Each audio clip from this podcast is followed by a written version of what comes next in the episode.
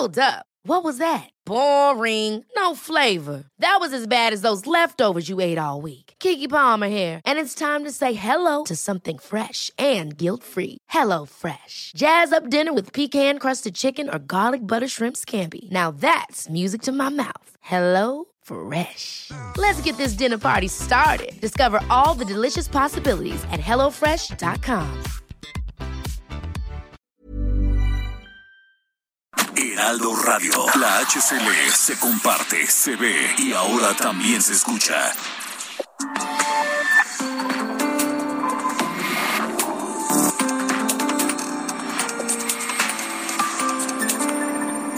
República H, con Alejandro Cacho.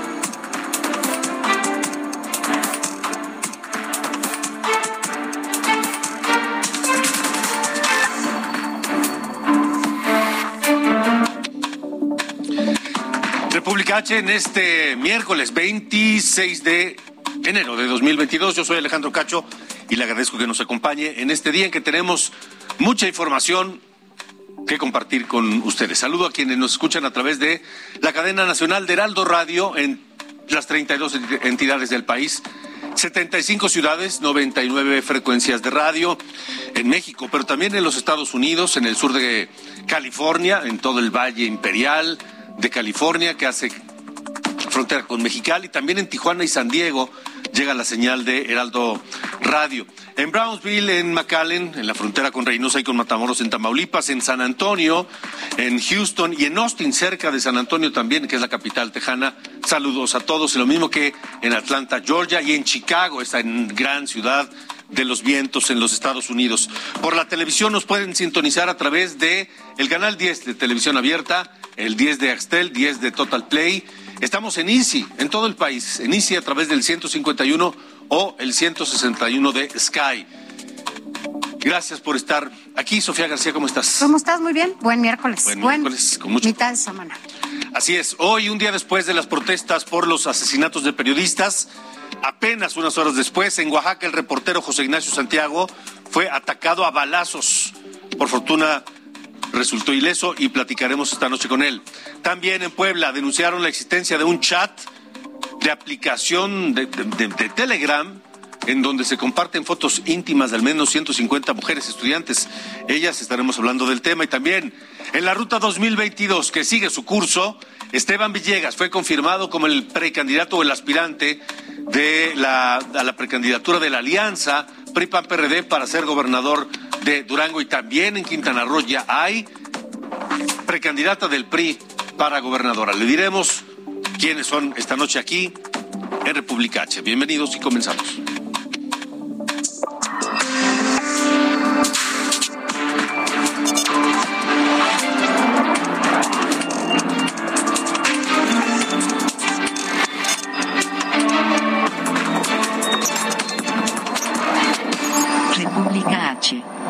Alejandro Cacho.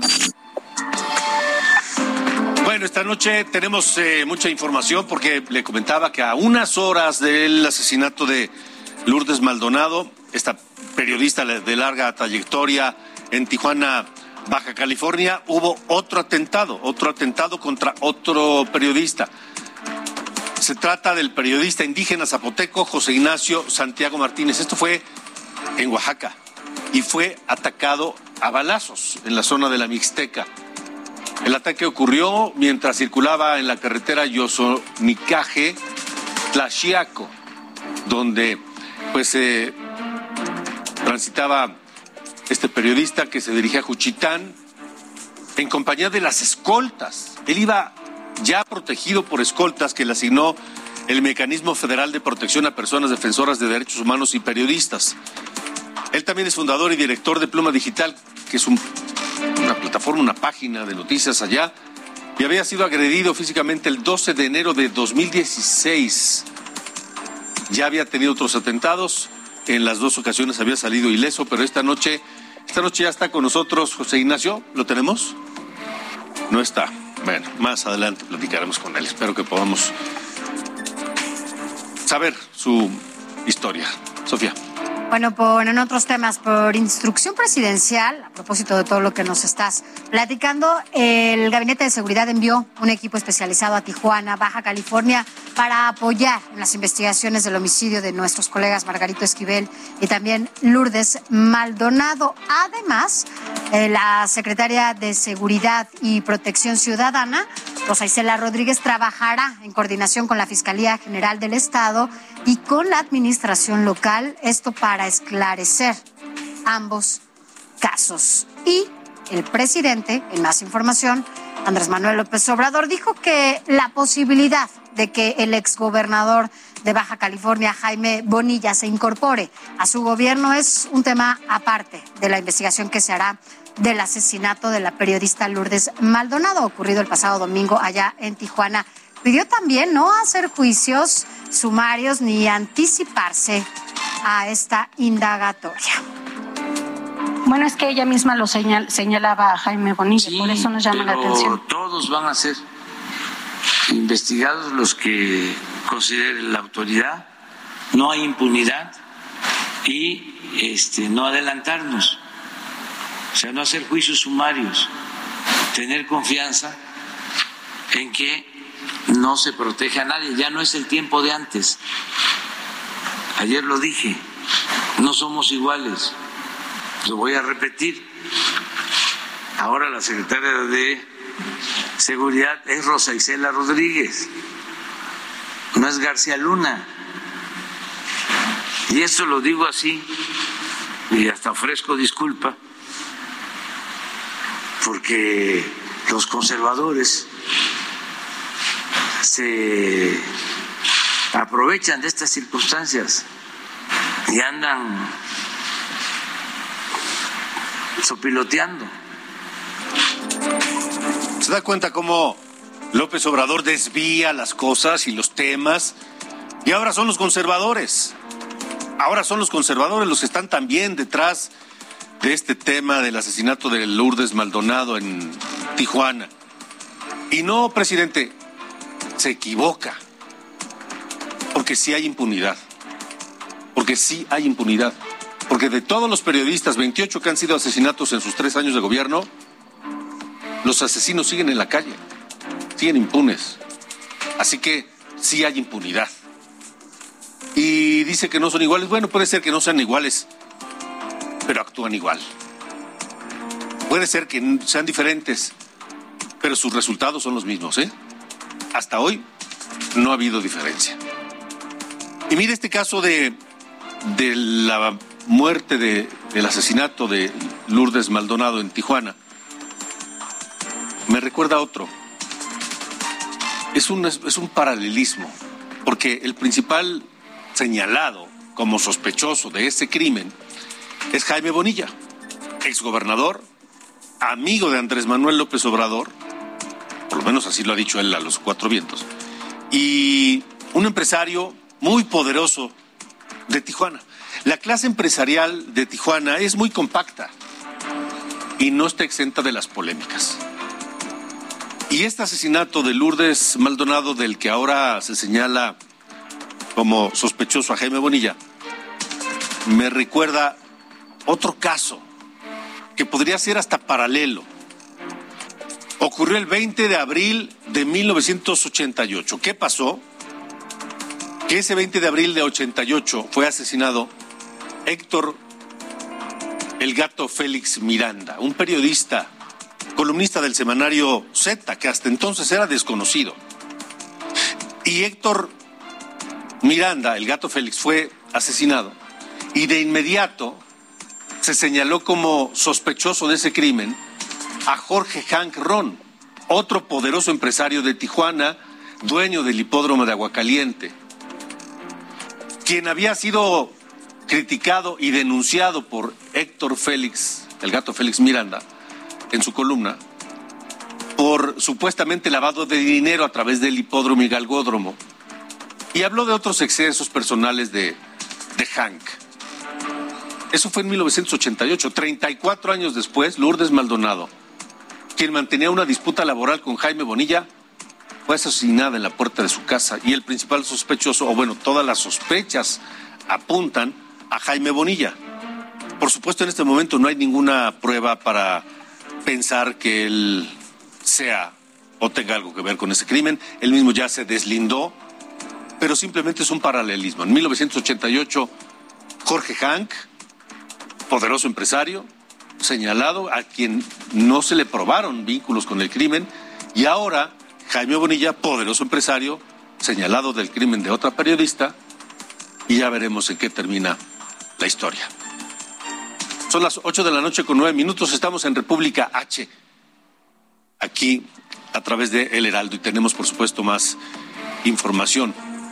Precisamente que nos preparó Amado Azueta sobre esto de los asesinatos de periodistas en Tijuana. Desde la década de los 80, el periodismo en el estado de Baja California ha sido incómodo para políticos de la entidad. Periodistas señalados, acusados y asesinados ha sido la constante.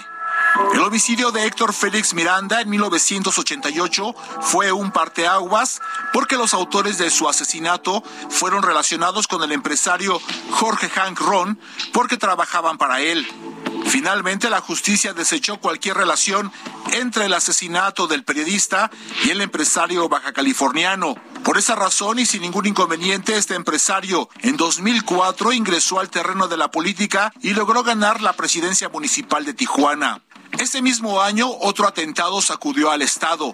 El 22 de junio de 2004 fue asesinado el periodista Francisco Ortiz Franco. Arturo Villarreal Heredia, el único traficante señalado como presunto responsable que sobrevive y purga desde 2006 una condena en Estados Unidos, le restan 12 años de prisión. El reciente asesinato de la periodista Lourdes Maldonado, quien había solicitado apoyo del Estado mexicano y además dijo sentirse amenazada al entablar una demanda contra una empresa de Jaime Bonilla, abrió una vieja herida. La semana pasada la periodista había ganado un conflicto laboral que mantiene desde hace años contra una televisora local propiedad del exgobernador estatal Jaime Bonilla. Dos empresarios bajacalifornianos señalados por periodistas en diferentes circunstancias no son los únicos. Durante años se han registrado señalamientos contra la prensa en ese estado. Por ejemplo, el atentado armado a Jesús Blanco Ornelas en 1997 y 20 años después, en 2017, en el municipio de Rosarito, fue muerto a balazos Luciano Rivera, director de la revista Dictamen. De acuerdo a la organización Artículo 19, se han documentado que en un lapso de dos años, cinco periodistas y medios de comunicación baja californianos han sido denunciados penalmente por la presunta comisión de delitos contra el honor. Amado Azueta, Heraldo Televisión.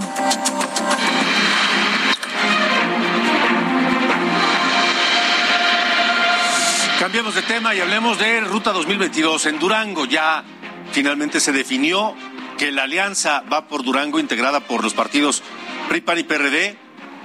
¿Quién será su precandidato? Entre los tres que estaban ahí figuraban Esteban Villegas del Partido Revolucionario Institucional. Él resultó el ganador y agradeció su postulación. Pero hoy quiero agradecer profundamente a mis amigos del Partido Acción Nacional, su esfuerzo solidario y su empatía en la búsqueda del bien común. Sé que en esta lucha, como lo decía Manuel Gómez Morín, hay que mover almas y es lo que estoy tratando de hacer. Juntos podemos encontrar el camino para dar una batalla heroica por mantener la grandeza de Durango. Bueno, la exdiputada Leslie Hendrix Rubio, ella es hija del exgobernador de Quintana Roo, Joaquín Hendrix Díaz. Bueno, pues Leslie Hendrix se registró como precandidata del PRI a gobernadora de Quintana Roo. El PRI irá solo en Quintana Roo, no irá con el PRD, no irá con el PAN. Eso desde diciembre lo anunciaron. Luego de registrarse, Leslie Hendrix dijo que quiere ser candidata del PRI porque cree en las fuerzas del partido y porque sabe de los alcances de las estructuras y de los sectores y organizaciones del PRI allá en Quintana Roo.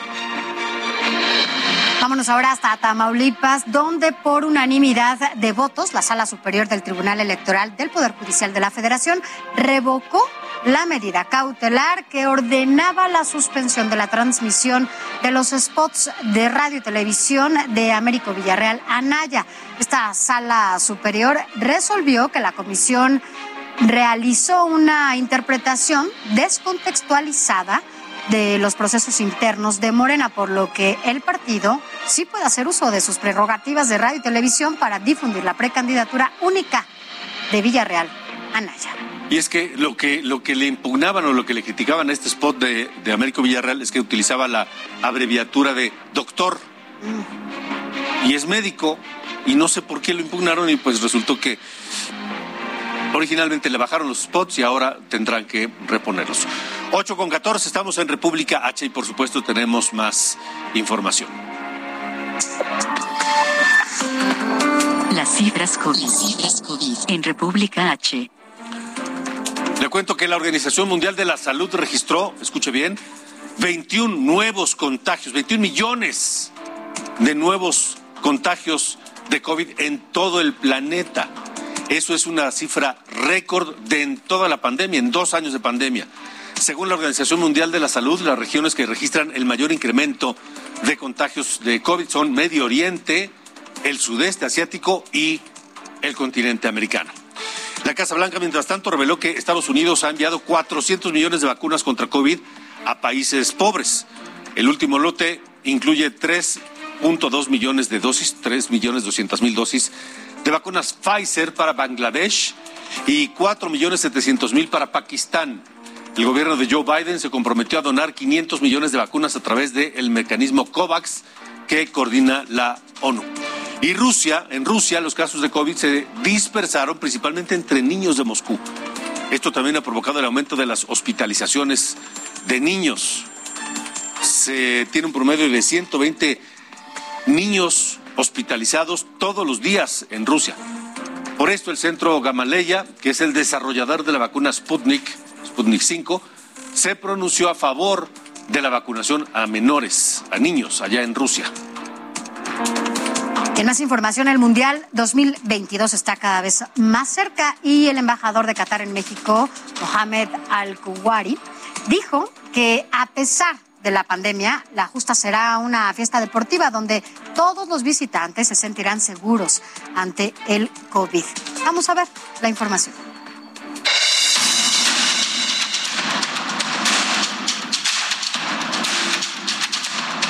Embajador de Qatar en México, Mohamed Al-Kuwari, dio a conocer en exclusiva para el Halo de México que su país va a donar un millón de vacunas para los aficionados que asistan al Mundial Qatar 2022 a celebrarse del 21 de noviembre al 18 de diciembre próximo.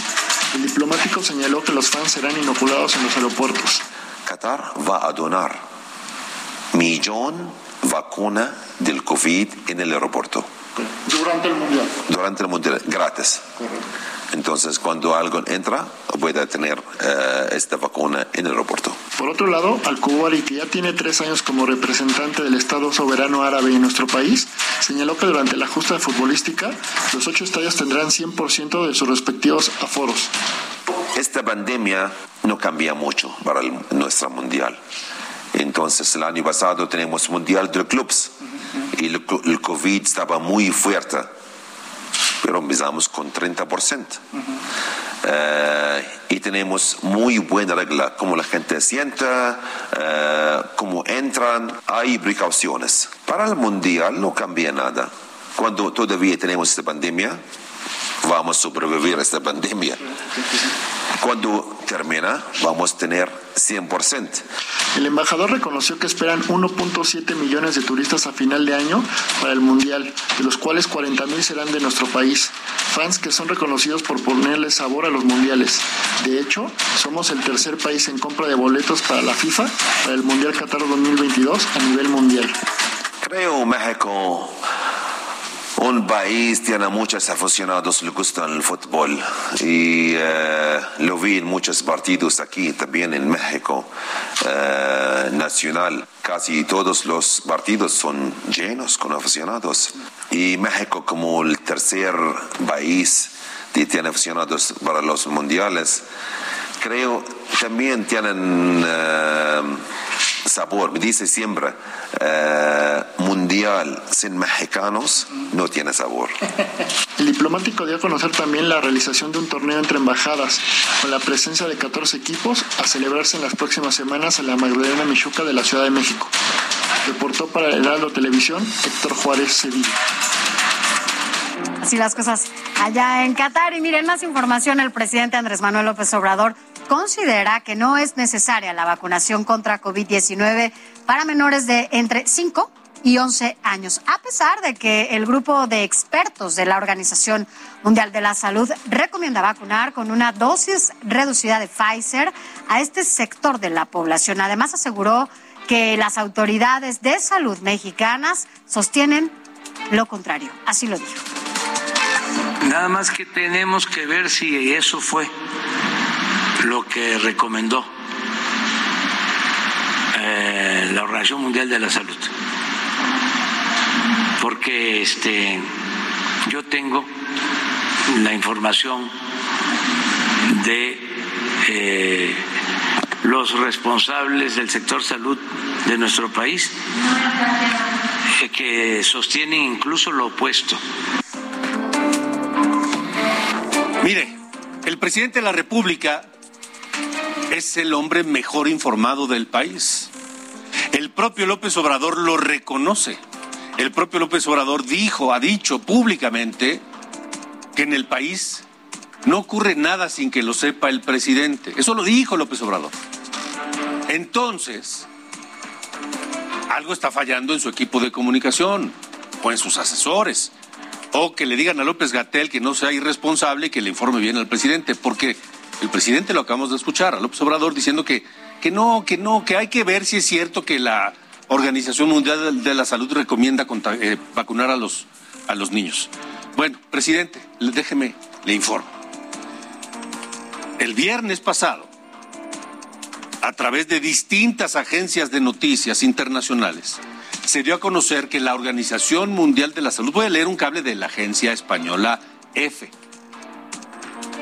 la Organización Mundial de la Salud, a través del Comité Asesor de Expertos, recomendó esta mañana, el viernes pasado, extender el uso de una dosis reducida de la vacuna Pfizer contra COVID para niños de 5 a 11 años. La dosis aconsejada para este grupo de edad es de 10 microgramos, en lugar de los 30 microgramos que le aplican a los mayores de 12 años según señaló este organismo de expertos de la Organización Mundial de la Salud, Salud quien resaltó que los niños de 5 a 11 años constituyen una franja de prioridad más baja, salvo que tengan dolencias graves. El grupo asesor acordó en su última reunión también recomendar que la dosis de refuerzo de esta vacuna se empiece a aplicar primero a grupos de riesgo. En fin, aquí está que alguien le informe al presidente y que le informe bien. Porque si no, vamos a seguir viendo estos números de contagios todos los días, como el que tenemos hoy. Sara, ¿cuál es? Adelante. De acuerdo con la Secretaría de Salud, en las últimas 24 horas se registraron 48.627 contagios y 532 defunciones por COVID-19 en México. 48.627 contagios nuevos en 24 horas. Siguen siendo muy, casi 50.000. Y las muertes, 532, que han ido aumentando. Las defunciones también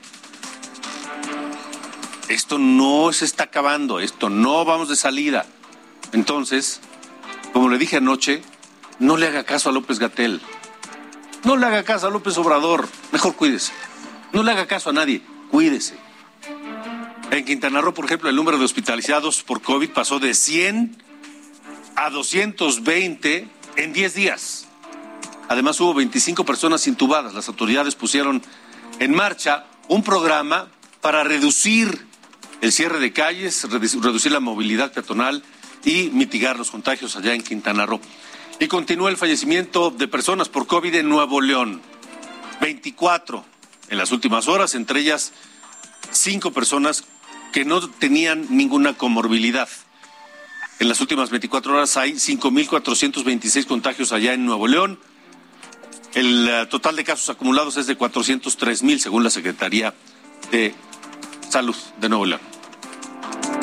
Mira, vámonos ahora hasta Puebla porque allá se registró un máximo histórico de contagios de COVID-19 al contabilizar 917 casos en las últimas 24 horas. Además, hay 224 pacientes hospitalizados y 22 de ellos en estado de gravedad que requieren ventilador. El secretario de Salud Estatal, José Antonio Martínez García, reveló que en las últimas horas se reportaron tres defunciones para un acumulado de 16.509. En tanto, la Secretaría de Educación de Coahuila ya autorizó el regreso a clases presencial. A pesar esto del aumento sostenido de contagios allá de COVID-19, este martes regresaron a las aulas casi 200 mil estudiantes de nivel básico. Las autoridades evaluaron las condiciones de cada plantel para autorizar el regreso de los estudiantes a las aulas. Ah, pero recuerde que tenemos mucho más todavía aquí en República H. Hablaremos de este escándalo que surge en Puebla. Primero fue en Yucatán, ahora en Puebla, sobre un grupo de Telegram que comparte. Continuamos. República H con Alejandro Cacho. Heraldo Radio, la HCL.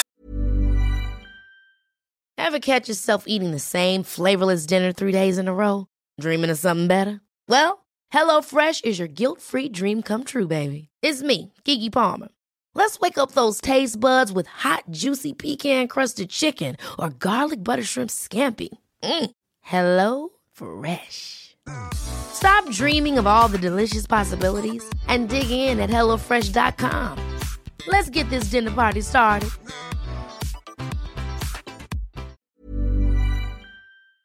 Se comparte, se ve y ahora también se escucha.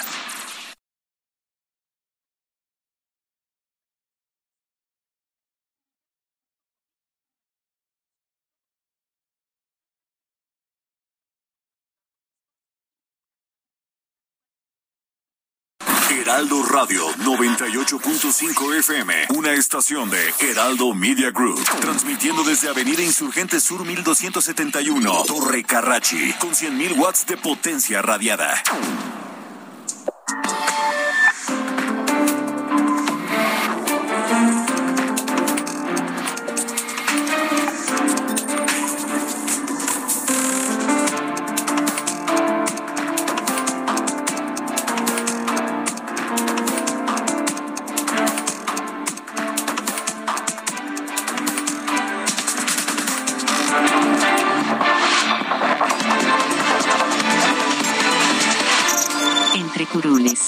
Sofía García. Bueno, continuamos con la información y es que mire, el Tribunal Electoral del Poder Judicial de la Federación falló hoy a favor de Movimiento Ciudadano y también de este grupo plural que hay en el Senado. Esto porque, mire, después de que el Partido Naranja interpusiera una queja por haber sido excluido en la Cámara de Diputados para que tuviera una posición en la comisión permanente. Esto es, la comisión permanente está integrada por todos los grupos parlamentarios, tanto en el Senado tanto del Senado como de la Cámara de Diputados. Y esta comisión sesiona mientras las sesiones ordinarias del Congreso de la Unión, es decir, de ambas cámaras, están en receso. Está integrado por 19 diputados y 18 senadores, es decir, son 37 legisladores quienes integran esta comisión permanente. Y bueno, cuando se hizo la designación de lugares, Movimiento Ciudadano quedó fuera porque justamente en voz del propio coordinador del PRI la Cámara de Diputados y también presidente de la JUCOPO, eh, pues dijo que era un grupo muy chiquito y que no les tocaba. Eso lo dijo Moreira allá en la Cámara de Diputados. Sin embargo, hoy el Tribunal Electoral decide que deben tener un espacio en esta comisión. Y en tanto, en el Senado, ahora vámonos para allá, porque allá en el Senado pues también hubo mucho en la agenda naranja porque el dirigente y senador de Movimiento eh, Ciudadano, Dante Delgado, renunció a la comisión especial que investiga los abusos al gobernador de Veracruz, Cuitlagua, García. Y esta comisión, bueno, pues fue creada a raíz de la detención del secretario técnico de la Junta de Coordinación Política, José Manuel del Río Virgen. ¿Qué pasó? Bueno, pues que de acuerdo a lo comentado por el propio Dante Delgado, dijo que los senadores de Morena han traicionado ya al Estado de Derecho y han rechazado esta comisión porque prefieren ser cómplices y no combatir la impunidad. Dijo que la transformación no pasa de ser solamente un eslogan más de la 4T y que, bueno, pues solamente reciben instrucciones desde Palacio Nacional. Vamos a escuchar lo que dijo Dante Delgado. Y no hay diferencia entre los de antes y los de ahora, que la represión es sino de este entre comillas, nuevo régimen, porque así como amplió la prisión preventiva, el gobernador de Veracruz creó el delito de ultrajes a la autoridad con prisión preventiva oficiosa.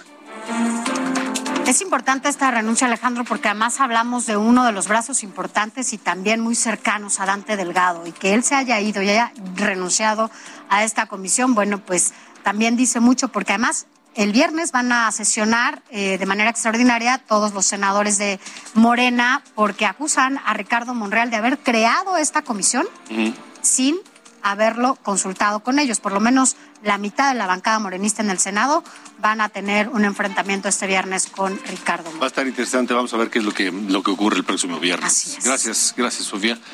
Son las 8.33 y vamos a más cosas.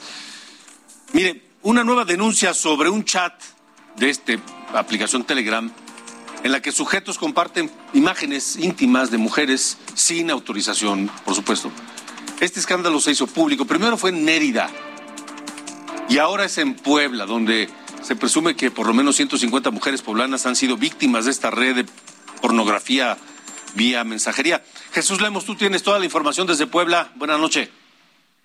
¿Qué tal, Alejandro? Buenas noches, un gusto saludarte para platicarte que en Puebla apareció presuntamente una red de prostitución donde hombres que buscan pertenecer a un grupo VIP tienen que mandar fotografías íntimas de mujeres a través de la aplicación Telegram. Lo anterior fue divulgado mediante la usuaria de Instagram Andy Martín, quien explicó en un video que el grupo se hace llamar Target 3 y existen pruebas de cómo se divulgan estas fotos íntimas de las mujeres. Y este con base en el material que presenta esta seguidora, que hay que destacarlo, tiene un poco más de 70 mil seguidores en la red social que te acabo de mencionar, incluso inserta imágenes de cómo se mensajean estos hombres eh, con eh, mensajes específicos en el sentido de que, te insisto, para pertenecer a este grupo tienen que mandar fotografías íntimas y al parecer con base en los datos que está proporcionando pues esta influencer en las redes sociales. Ya serían 150 mujeres quienes presuntamente serían pues víctimas de esta red de prostitución. ¿Qué te parece si escuchamos parte de lo que explicaba pues esta encargada de la red social que te insisto, ella responde al nombre de Andy Martín, quien daba a conocer esta denuncia mediante su cuenta de Instagram. Escuchemos parte de lo que dijo. Hay un grupo llamado Pelle T3, Puebla Filtro en Telegram el creador de este grupo es un usuario llamado Roku Bungi. Y este grupo que les acabo de mencionar únicamente está hecho para que lean las reglas para entrar a un grupo más VIP. Y ahí les van los requisitos para entrar a este grupo. Enviar tres packs de mujeres poblanas donde se les vea pecho o entrepierna. Mostrar las caras de las poblanas estando desnudas. Necesitan también compartir la red social de cada mujer que mandan no se aceptan gordas. Pero existen pruebas por escrito de que en este grupo tienen el pack de más de 150 poblanas. De esta manera, Alejandro, hay que destacarlo. El propio gobernador del estado de Puebla, Miguel Barbosa Huerta, ya fijó un posicionamiento y destacó que la policía cibernética tiene conocimiento de este hecho que se está investigando. Por lo tanto, también la administración estatal que él representa a través de diversas áreas se encargarán de presentar las denuncias correspondientes para poder fincar sanciones en caso de que esto sea cierto, ya que se trata de un tema delicado. Aquí parte de lo que dijo.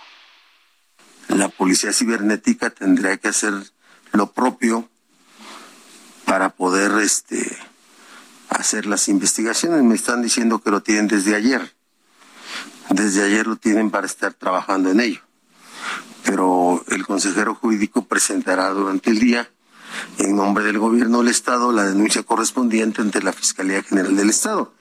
E instruyó también a la Secretaría de Equidad Sustantiva para que presente las denuncias correspondientes.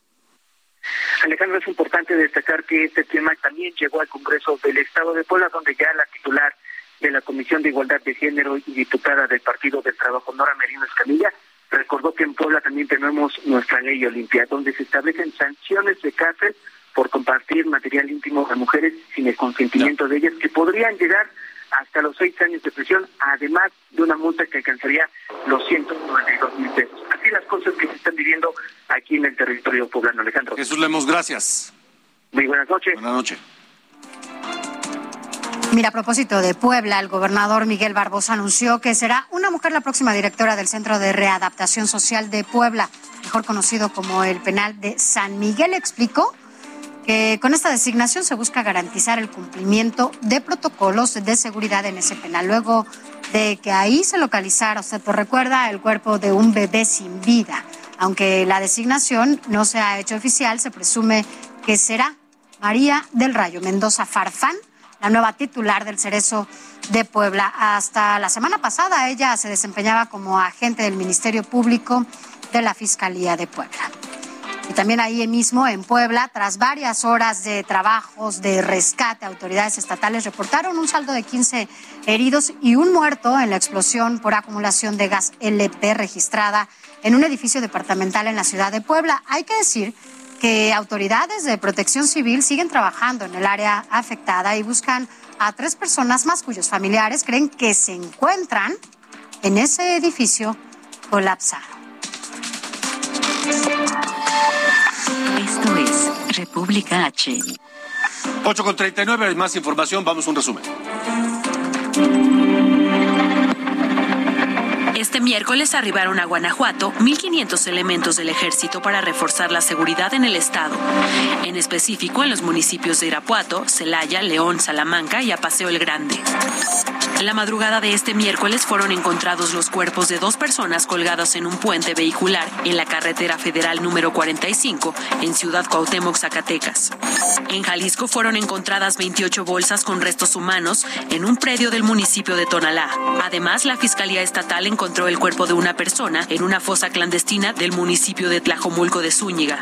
Por unanimidad, el Congreso de Sinaloa aprobó prohibir las corridas de toros en el estado, luego de que el exgobernador Quirino Ordaz reformará la ley para permitir la tauromaquia. La Comisaría de Seguridad Ciudadana de Morelia, Michoacán, advirtió que los conductores que no paguen multas serán remitidos al buro de crédito. El presidente municipal de Cuernavaca, Morelos, José Luis Uriostegui, busca refinanciar la deuda pública del municipio por más de 200 millones de pesos. Esto es República H. Vámonos a más información porque el Ministerio de Relaciones Exteriores de Panamá ya comunicó al gobierno mexicano su posición sobre la postulación de Pedro Salmerón como embajador en aquel país. La canciller de Panamá, Erika Moines, eh, no dio detalles, pero confirmó que la enviaron, que enviaron su postura a través de los respectivos canales diplomáticos panameña ya manifestó su posición a la Cancillería mexicana por los canales diplomáticos que corresponden. ¿Cuál ha sido su posición? Ya la Cancillería mexicana está al tanto de la posición de la Cancillería panameña. ¿Ustedes están en desacuerdo o acuerdo? ¿Están en desacuerdo con esta designación? Ya se manifestó la posición de la Cancillería panameña. Eh, la Cancillería mexicana está al tanto desde el momento en que fuimos notificados de, de esta designación. Y la Cancillería mexicana no ha dicho ni pío. Todos hace especular, porque ante la falta de información no nos, no nos queda más que especular, que el gobierno de Panamá no quiere a Pedro Salmerón como embajador mexicano. Y es que la canciller panameña hace bien, hace lo que hacen los diplomáticos profesionales, que es a través de canales diplomáticos, que son canales eh, privados, se envían las comunicaciones.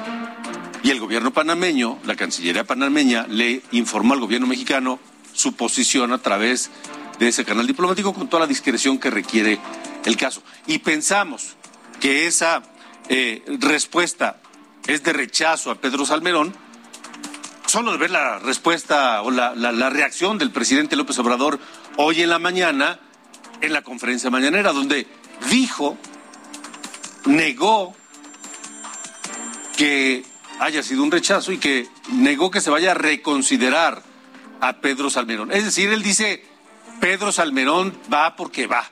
Así lo dijo López Obrador. Pero no será necesario reconsiderar, presidente. No, porque este nosotros consideramos que es una persona capaz. Ya lo dije la vez pasada, es uno de los mejores historiadores de este país. Claro. Este después de Katz es el que mejor ha escrito sobre Villa, sobre la formación de la división del norte. Les recomiendo su libro, es una tesis de doctorado. Eso no tiene nada que ver. A ver, la calidad de Pedro Salmerón como historiador está, eh, está discusión. Ya escuchamos lo que dice el presidente, que es de los mejores historiadores de México. No, hay quienes dicen que es un historiador de medio pelo. Pero bueno, eso es, una, eso es otra discusión.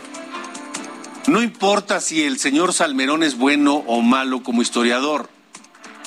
Lo que importa es que el gobierno mexicano lo quiere enviar como su representante ante el gobierno de Panamá y este sujeto tiene múltiples señalamientos y acusaciones de acoso y abuso sexual.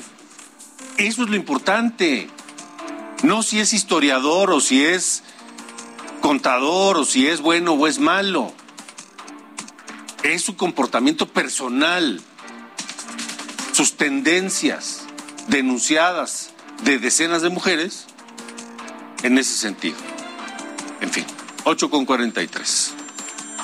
Y bueno, hay, hay, que decirlo, este conflicto por la postulación de Salmerón se suma también a otros escándalos que han protagonizado colaboradores cercanos y familiares del presidente López Obrador. Aquí la información. Desde el inicio de su mandato y a lo largo de tres años de administración, el gobierno de López Obrador se ha visto ensombrecido por irregularidades y escándalos protagonizados por su propio gabinete e incluso su familia. Uno de los más claros ejemplos es Manuel Bartlett, titular de la Comisión Federal de Electricidad, quien pese a los señalamientos de enriquecimiento ilícito, hasta la fecha no ha explicado cómo logró adquirir el imperio inmobiliario que posee. Mismo caso en el que se vio envuelta Irma Eréndira Sandoval, ex titular de la Secretaría de la Función Pública, luego de que se diera a conocer que contaba con seis propiedades, mismas que aseguró fueron adquiridas junto a su esposo John Ackerman, pese a que los ingresos de la pareja no alcanzaban para la adquisición de dichos inmuebles. Tampoco podemos dejar de lado los señalamientos de Delfina Gómez, secretaria de Educación Pública de México, a quien se le acusa de cobrar moches cuando estuvo al frente del gobierno municipal de Texcoco. ¿O qué me dice del caso de la Auditoría Superior de la Federación, donde se presume que gastaron cerca de 4 millones de pesos en remodelaciones, las cuales incluyeron muebles de madera hechos a medida, cancelería de cristal, acondicionamiento ambiental y adecuaciones al área de cocina? Eso sí, hay que recordar que ni la familia del presidente López Obrador se ha salvado, esto luego de que sus hermanos fueron captados en incómodos videos junto a David León y una de sus primas fuera señalada de tener contratos millonarios nada más y nada menos que con Pemex. Con información de Israel Morales, Heraldo Televisión.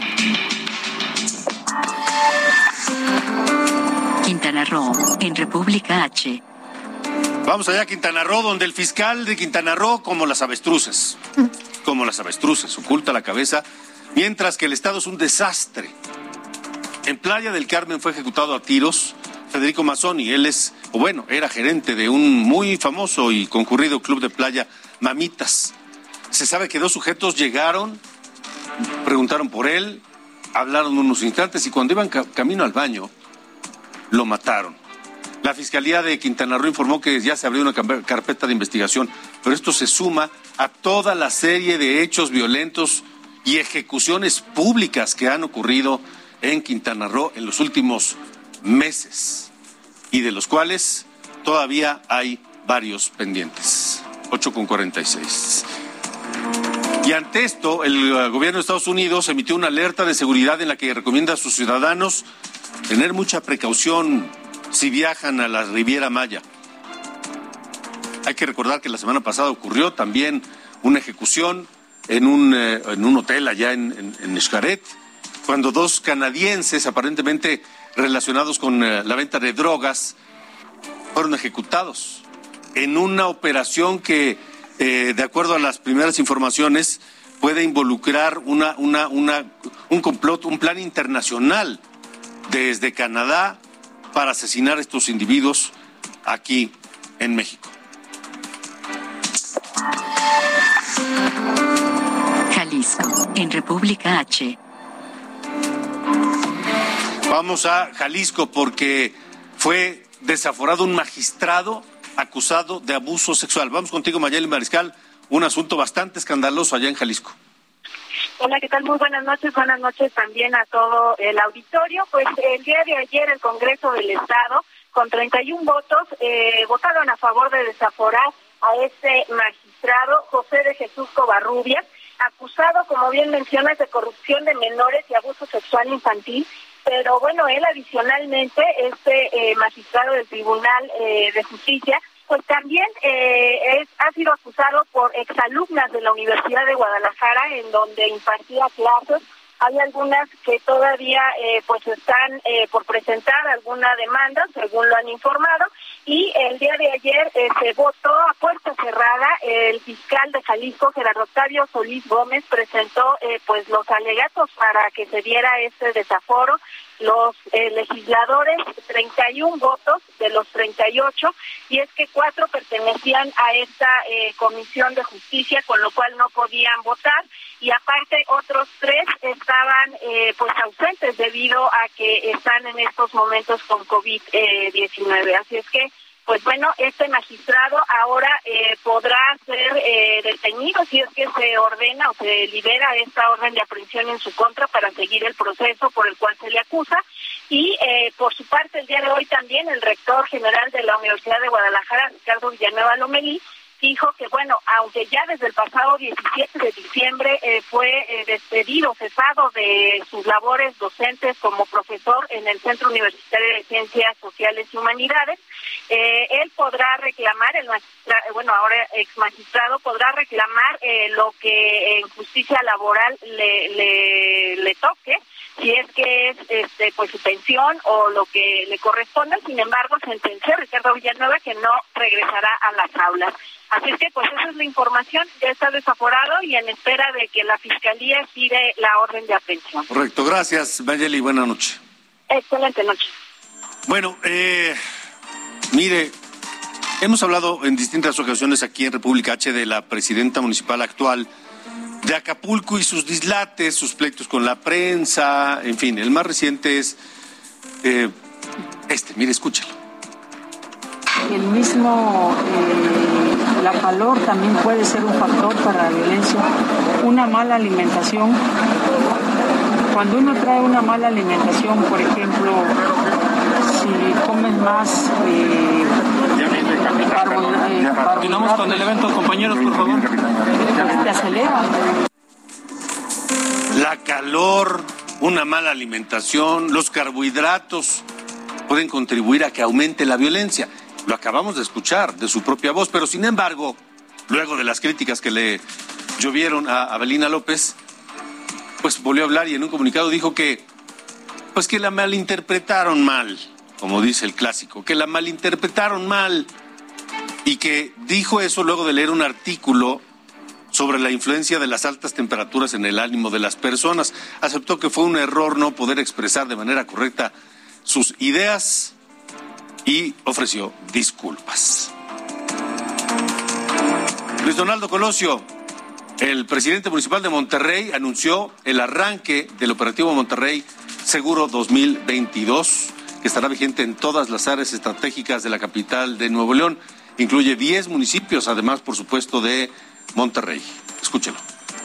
Es un gran gusto recibirles para anunciar el inicio de este nuevo operativo, Monterrey Seguro 2022, que tiene como objetivo primario proteger áreas estratégicas de nuestra zona metropolitana. Este nuevo plan promueve la seguridad de toda la población y tiene como intención el blindar este municipio, esta metrópoli y la seguridad de toda la ciudadanía. Pero para lograrlo, lo estamos basando en coordinación y la cooperación operativa de integrantes del Ejército Mexicano, de la Guardia Nacional, de la Fuerza Civil, la Policía de Monterrey y las corporaciones municipales de nuestra zona metropolitana. Coahuila, en República H. Y allá en Coahuila, el fiscal general del Estado, Gerardo Márquez Guevara, informó que en diciembre pasado fueron presentadas más de 50 denuncias en contra de autoridades municipales, principalmente por los delitos de peculado y uso indebido de funciones. Márquez Guevara precisó que estos casos no solo son en contra de los municipios, sino también en contra de organismos descentralizados como los de sistemas de agua. Y el Consejo Nacional de Ciencia y Tecnología, mire, escuche esto. La, eh, CONACIT propone la suspensión de entrega de becas a mexicanos que estudien en el extranjero si participan en manifestaciones políticas. Mismo caso para becarios extranjeros que estudien en México, que participen en protestas políticas. Estas propuestas eh, se encuentran dentro del anteproyecto de reglamento de becas enviado por el CONACIT a la Comisión de Mejora Regulatoria y que también se incluye que cuando una becaria se encuentra embarazada o en parto, purperio o purperio, se le suspenda esta beca. Así que bueno, pues así o más discriminación en este sentido. En más información, el Servicio Meteorológico Nacional emitió una alerta por frío en gran parte de la República Mexicana, esto en Chiapas, Oaxaca, Puebla, Tabasco y Veracruz. Y ahí se esperan fuertes lluvias, en tanto en Chihuahua y Durango se esperan fríos extremos y caída de nieve. Durante la madrugada habrá heladas en el centro y oriente del país, en especial en las zonas altas del Estado de México, Hidalgo, Michoacán, San Luis Potosí y Querétaro. En Baja California y Coahuila se pronostican bancos de niebla en los estados del norte. La temperatura mínima será de 10 grados, bajo cero, mientras que para el sureste será de cero grados. Se pidió a la población usar ropa adecuada. Bueno, terminamos por hoy aquí en República H. Recuerden que mañana tenemos una cita aquí mismo a través de Heraldo Media Group. Cuídese mucho, abríguese bien, va a ser frío y cuídese. A nadie le importa más su salud y la de su familia que a usted. Pásela bien y hasta la próxima.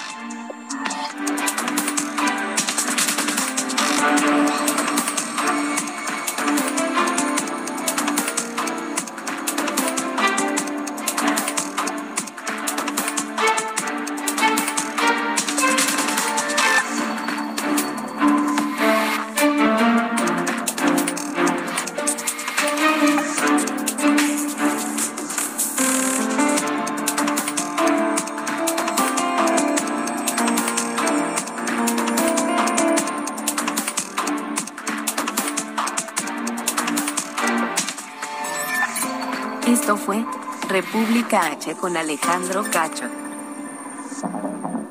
Heraldo Radio 98.5 FM, una estación de Heraldo Media Group, transmitiendo desde Avenida Insurgente Sur 1271, Torre Carrachi, con 100.000 watts de potencia radiada.